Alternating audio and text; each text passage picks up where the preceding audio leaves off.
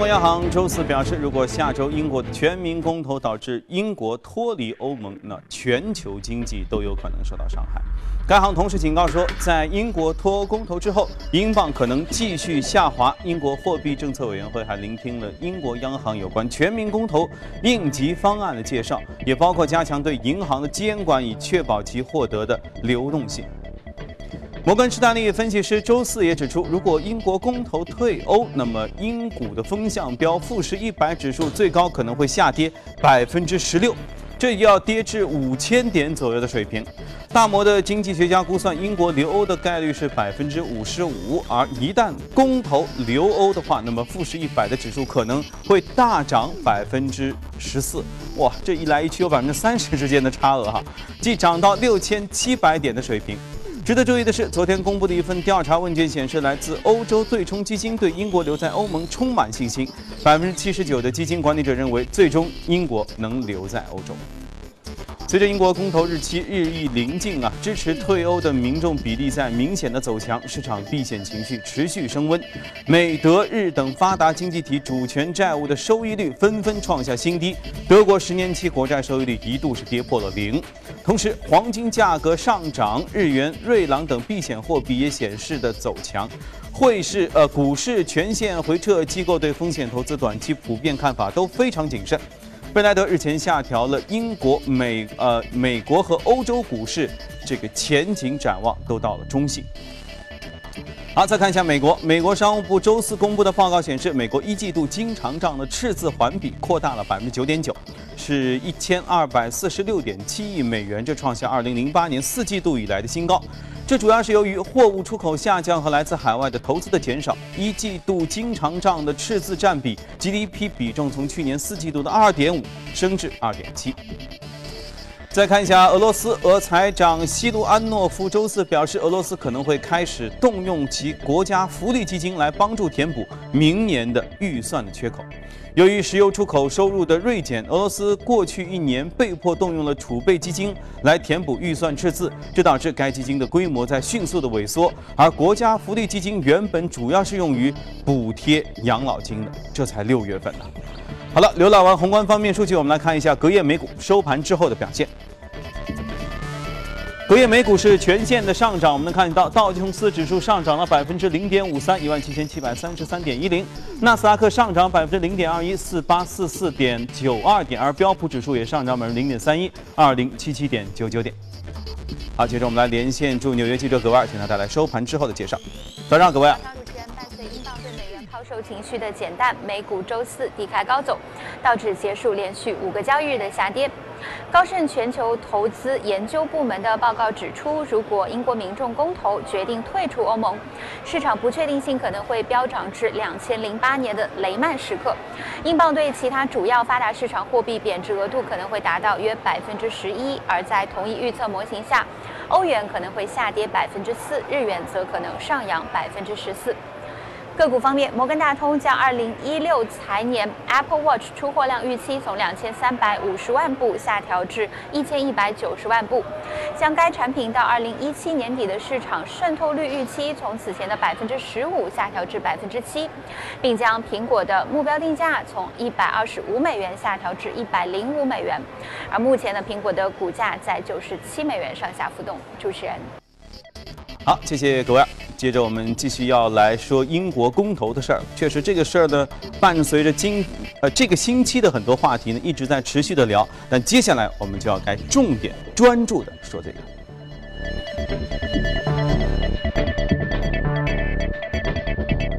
今天来到节目中的是盛宝银行的分析师罗康杰啊，罗康杰，早上好。嗯，昨天看英格兰的球了吗？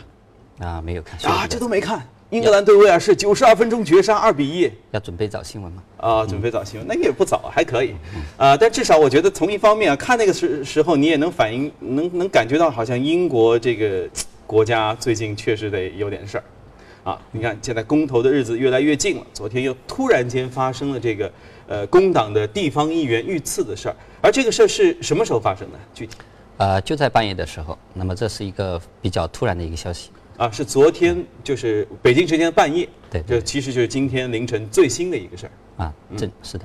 所以它这个事情出来之后，市场反应呢也是非常剧烈，因为市场觉得呃，因为退欧和留欧阵营呢都是临时决定就。呃，暂停这样的一个拉票的一个活动，那么也有市场猜测说这个事情可能导致这个投票的时间延后。那么虽然现在没有确切的消息呢，但是从这个市场反应可以看到呢，啊，市场上的这个非常的谨慎，就是紧绷的一张弦的这样一种感觉。因为从之前的很多民调可以看到，它其实整个退欧和留欧阵营的一个呃比例呢，之前是支持这个留欧的多一点。那么最近呢是支持退欧的明显上升，但是在过去的话，其实它本身这个相对的一个变化有点像股市的 K 线图一样，它其实也有高高低低的一个走势起伏的。嗯。那么当前这个情绪的话，肯定是比较啊，如果马上选举的话，肯定是呃退欧的风险会大一点。那么如果再往后延的话，可能会出现新的一个变数。所以如果有人觉得就说这个事情退欧可能会公投的话可能会推后的话呢，那么可能。使这个留欧阵营呢，在后面的拉票活动中，有可能赢得一些个人群，所以这种不确定性呢，也是导致昨天市场的一个剧烈的波动。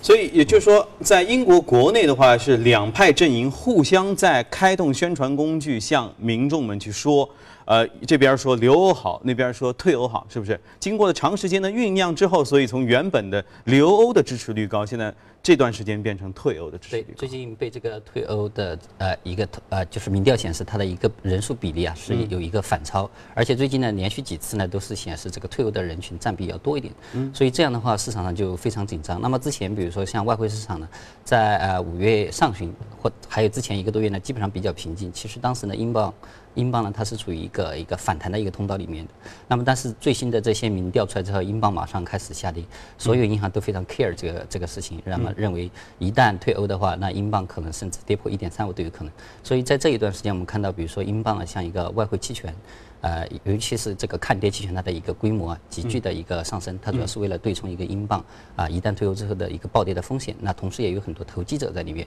像比如说索罗斯又重新出来了，所以像呃这个情况之下的话，像你比如说去买英镑期权、外汇期权这些，它的一个成本很高，所以很多投资人呢也选择其他的一些个替代的关联性比较高的，比如说像日元啊、瑞郎啊这种具有避险属性的一个货币，或者说他们的期权产品。那么这种情况之下的话，我们看到就是比如说像日元啊、瑞郎啊。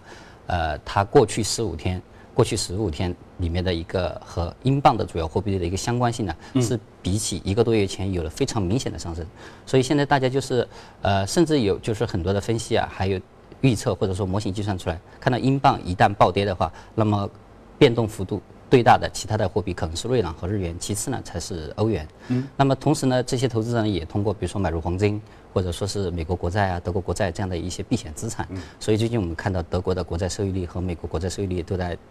快速的一个下行，而黄金价格呢是有一波上冲，但是从昨天的这样的一个反应，比如说英镑的一个，这就是这个呃枪杀这个事件一出来之后呢，这个英镑的话是大幅上升。对，同时黄金的话是暴跌了几十美元。从从这个角度也可以看到，之前其实呃市场情绪啊它是处于一个非常的亢奋，或者说是英镑的空头呢已经积累的非常多，或者反过来呢黄金的多头积累的也比较多。嗯，所以现在已经特别敏感和脆弱。对，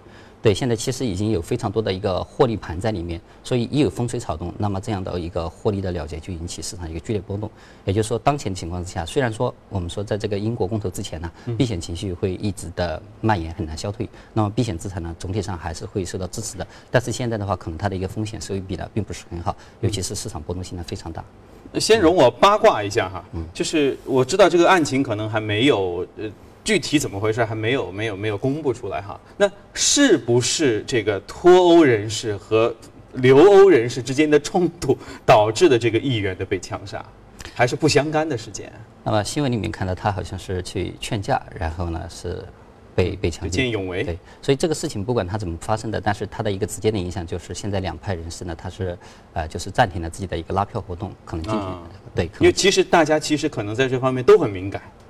因为至少目前新闻里面还没有反映出说抓住这个凶手，首先那个凶手是不是那个凶手不知道，五十多岁一个男性说找到一支枪，对吧？然后也也没有说这位如果这个是凶手的话，那他是什么态度？那因为他有可能会被解读为脱欧和留欧之间的一种冲突。对，所以现在任何关于一个公投结果可能的一个猜测，对市场上的一个影响都非常大。包括英国央行，它其实昨天呢也也是讲到最近英镑汇率的一个。剧烈的波动啊，再次证明它是受公投的这个不确定性所引起的。嗯，那这个退和不退啊，到底会有什么样的重大的影响？对世界也好，或者对中国也好？嗯，其实这个问题呢，其实市场上可能已经讨论的有一年多了。从整体来看的话，呃，英国一旦退欧的话，它的影响可能是非常广，那非常深。但是总体看来的话，对于英国而言的话，呃，可能有三个方面，我们觉得可能是最为严重的。第一个就是英国它本身与欧盟的一个贸易。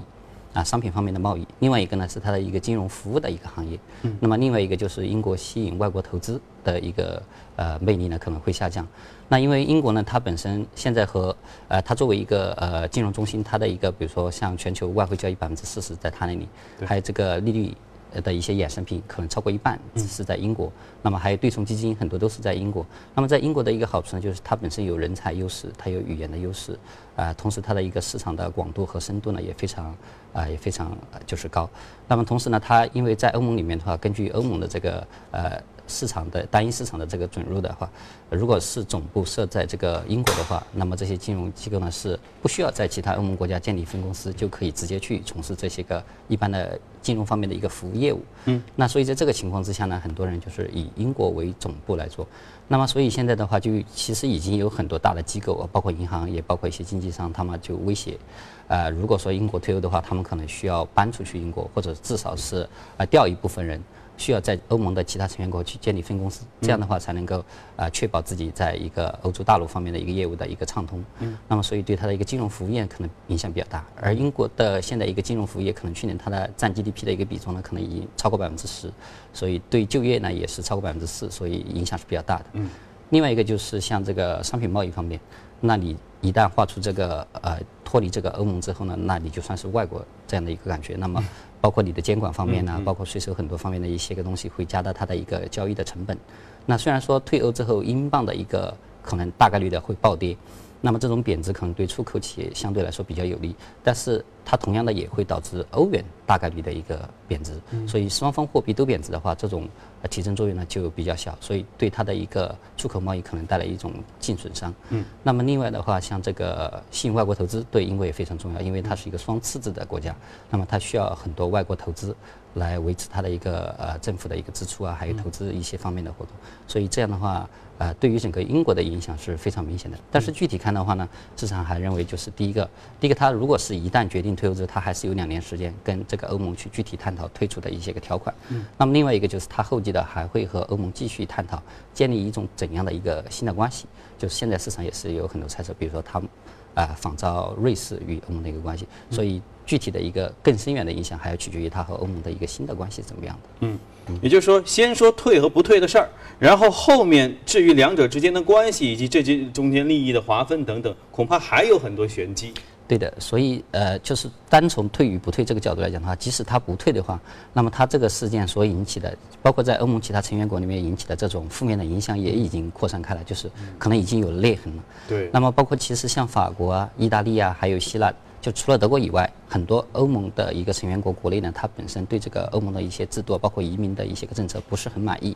那么，呃，英国的这个退欧的一个公投可能会激发别人的一个离心的一个。感觉，那么同时的话，所以我们说它即使啊不退的话，那么也会使这种以欧派的力量更加壮大。呃，同时的话，其他一些国家的话，如果如果为了让英国留下给他一些比较好的一些特别的一些照顾一些条款，那其他国家也可能会争取。所以这对整个欧盟来讲的话，也是一个挑战。对，好，那这个悬念呢，还能再聊上好几天。呃，中间可能还会有一些变化哈，我们及时保持关注吧。好，接下来来聊一聊隔夜美股的表呃表现，看一下异动美股榜。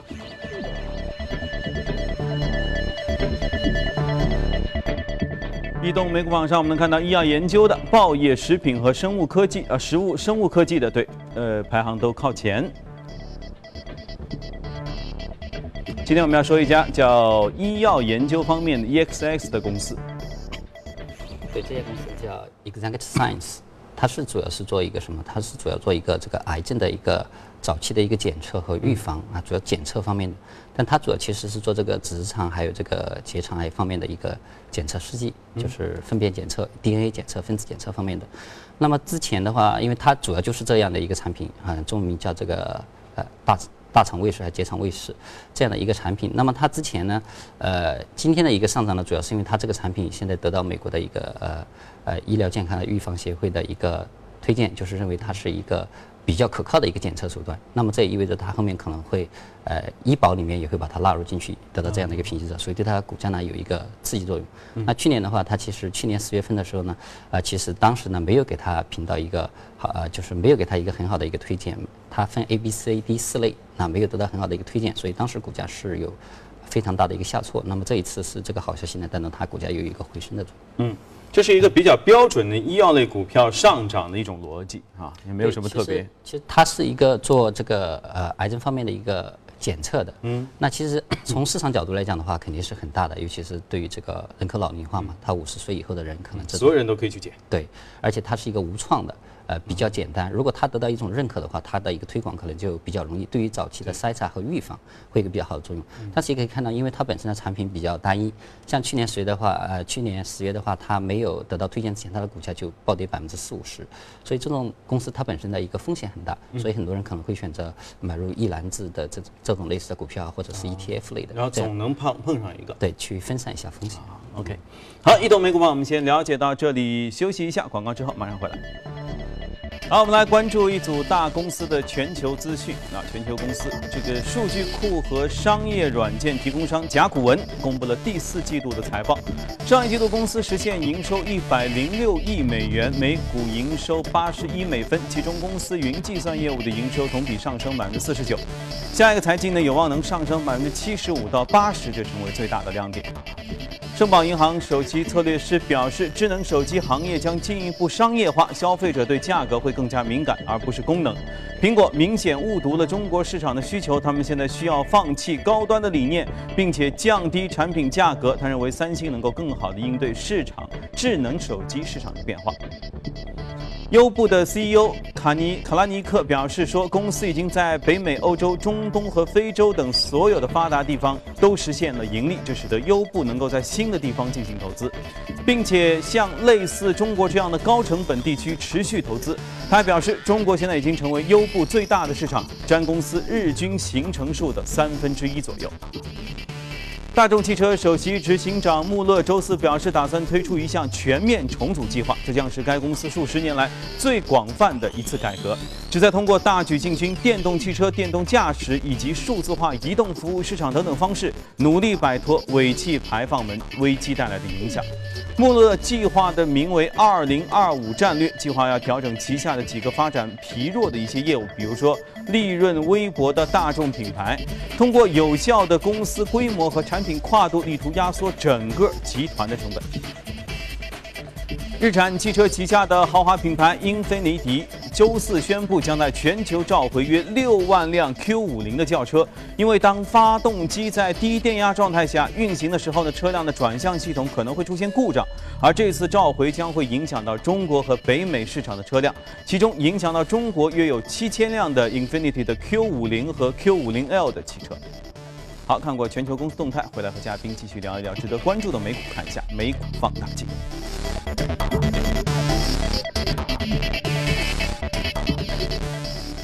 好，我们先要看到一家，就是我们非常熟悉的哈芯片公司英伟达。大家都非常熟悉，呃，这家公司其实它呢是这个呃全球最大的一个显卡芯片，对，那么一个设计商。那么其实我们三月份聊的时候，它的那个时候市值才一百七十多亿啊，应该是一百七十多亿美元。那么现在的话，上涨之后呢，已经达到了两百六十多亿美元。这么快？对，所以整个美美股二月份就是触底反弹以来呢，呃，它的一个涨幅非常大，超过百分之九十，就没有停过。你看，对这个曲线，对，中间呢主要是它的一个。业绩增长非常好，包括上个月公布的一个最新财季的一个财报，就显示它的四大业务模块，像这个一个是比如说游戏机显卡方面，呃，增长的非常迅速，呃，其中呢这一块呢也涉及到一个虚拟现实，那么它在这一块呢也是占有一个可以说是接近支配地位吧，就是领先优势非常明显。那么另一块呢就是它的一个这个呃专业视角，像这个专业的图形设计啊，那么这一块还涉及到人工智能方面的一些应用啊，呃，它也是有一个比较。在市场上也有比较好的一个技术的优势在里面。那另外像这个呃，现在比较火的，大家都在谈这个无人驾驶。那么它和呃八十多家这个车企或者说是呃研发商呢，也是进行一个很好的一个合作。嗯。所以它的这种呃芯显显卡芯片呢，在这方面增长也比较快。虽然总额比较小，但是增长呢非常的一个呃一个迅速。另外一个就是数据中心加速器，现在很多大家见很多数据中心，规模也在扩大。那么它的这个显卡，因为它的一个功耗比较低啊，计算性能比较强啊，所以一个增长呢，在它最新的财报里面显示啊，也非常强劲。而这几块呢，都有别于我们。以前就是大家比较熟悉的这个 PC 市场，就是需求下滑的 PC 市场。但是虽然 PC 市场有所下滑呢，但是它在这几个市场里面的一个技术优势啊，还有一个明显的一个实实在在的一个业绩增长，就是推动了它的一个股价呢的一个大幅上升。而同时，大家也呃也都比较熟悉这几个几个热门的话题，像虚拟现实啊、无人驾驶啊、人工智能等等，啊以及包括物联网等等，呃，他们以后的确实对显显卡这个芯片的，呃，对像英伟达这种高级的一个芯片的需求呢，确实会有。比较大的一个市场空间。嗯，也就是显示不光是用在电脑上，你说玩电脑或玩玩游戏。干嘛时候要用到？其实，在方方面面都需要用到显示，而这个显示技术呢，又又是他们家最最这个专业的、独大有核心优势的这个技术。只要他掌握好了，呃，调整好了应用的这个渠道的话，那相信这个市场前景应该是非常巨大的。对，所以现在看到有一些报道，把它称为可能明日的这个硅谷之星啊，就是给它很高的一个评价。嗯，所以说明这一方面的一个应用呢，呃，确实非常广泛。但前提就是你确实要有这个技术，嗯，而且最好反映到你的财报里面，而不是。一个正在讲故事拿不出技术的。嗯，那同样呢，因为我我们以前做电脑配置的时候，你可能和显卡对应还有一个声卡。我觉得声卡似乎这些年就不像显卡那样 那样的有前景啊。你说得出来的刚才这些无人机啊，就是 VR 什么，好像听上去跟声音好像都没有什么关系。对，啊，选对行业真的是很重要哈。来，我们再来看另外一只介绍的美股。啊，就就一个好，OK。那我们说说黄金吧。最近这个黄金啊，因为是伴随着美联储原本说要加，现在六月说不加哈，这个一路其实都都是涨得挺好，但是昨天突然之间有所下跌。那这个这个趋势大概会是怎么样？啊，因为其实黄金我好像每次节目啊，我们聊的。都聊到过黄金，从去年开始到现在，因为从整体上讲的话，中国人爱黄金。对，因为黄金的话，它的一个 一个是在这个美元整体比较偏弱的一个啊背景之下，尤其是比如说，就就像我们前面讲的英国退欧公投，它一旦是呃退欧的话，不仅仅是这种避险情绪会推高黄金价格，嗯，那么它退欧之后，包括美联储可能。加息又要进一步的往后延，这样的话对于美元来讲的话，可能也是从中长期讲也是一个不利的一个因素。对于黄金来说，可能也是一种利好。所以呢，尤其是像金价在突破一千二这样的一个很重要的一个关口，它形成一个分水岭之后，包括呃上个月的一个下跌也没有啊有效跌破这样的一个支撑水平。所以可以看到黄金市场的一个整体的人气呢有回升，包括一些呃黄金 ETF、ETP 产品的一个持仓呢也是在。持续在上升，就说明它的一个底部啊，或者说是重心呢慢慢在往上移。嗯，呃，在这个情况之下呢，我们觉得黄金的一个中长期呢，还是以前的观点，就是比较看好。但是从啊最近呃，就包括昨天的这样一个大幅回调，其实大幅回调之前呢，呃，其实可以看到，呃，单从技术面来看的话，不仅它的日图呢，比如说有超买。啊，比较严重的超买，而且包括它的周图上可能也有一些个顶部背离的一些迹象。那么这呃预示着就是之前的一些个多头它的一个获利啊，呃比较丰厚。那么有风吹草动，它很可能引起比较大的一个获利泡盘，引起它一个呃比较快速的一个回撤。嗯嗯。所以大的逻辑是，如果现在民意调查显示脱欧的可能性更大，那么黄金价格就会往上涨。对，所以我们觉得，即使它不退欧，因为退欧这个风险事件只是黄金上涨过程的因因素之一，它可能还有更多的，比如说跟这个呃。呃，美元的一个关联度比较大。嗯。另外一个，黄金本身它的一个从全球来看，它的一个生产成本呢，可能也在一千到一千二这样的一个水平之间。它本身的一个成本的一个有一个底部支撑在这个位置。嗯。那么另外一个的话，就是从长期看的话，随着其他大宗商品价格如果能够进一步反弹的话呢，带来这种通胀到后面逐渐的一个预期的一个回升，对于金价来说也是比较有利的。嗯。所以对于黄金来讲，我们觉得从比较长的一个啊投资期来看的话，依然是一个比较值得配置的一种。啊，还值得配置。那剩下的分水岭就是七月份美联储会不会加息了？因为那个加息，如果在在公投之后，美联储进一步做出，比如说是鹰派的决定的话，那它这肯定对金价会有影响。对，嗯，OK，好，哎，我还听说一个另外一个一个花边的说法哈，说这个英格兰队在这次欧锦赛当中走多远，可能 也会一定程度上影响球迷们对于 脱欧还是留欧的一种可能性。你有没有听说过？啊，没听说啊，这是说完开玩笑的。但是如果这个他们成绩发挥的好的话，大家觉得哎，欧欧锦赛挺好，我们以后呃继续希望留在欧洲可以玩的更好一点。啊，当然这主要是看英格兰队自己本身的表现哈。昨天还还行，OK。好，今天从华尔街到陆家的板块，我们就和嘉宾一起解读到这里。呃，如果我们今天播出内容你想再反复收听的话，可以关注我们的官方微信的公众号“第一财经资讯”。另外有什么意见和建议，也可以通过微信来给我们留言。呃，同时呢，也可以到荔枝和喜马拉雅来搜索“第一财经”进行收听。节目最后呢，我们最后来看一下，呃，这个昨天有人没有看的英格兰。二比一战胜威尔士的比赛，还有哦，昨天乌克兰零比二负于了北爱尔兰，德国零比零是战平了波兰啊，这是昨天的战绩。OK。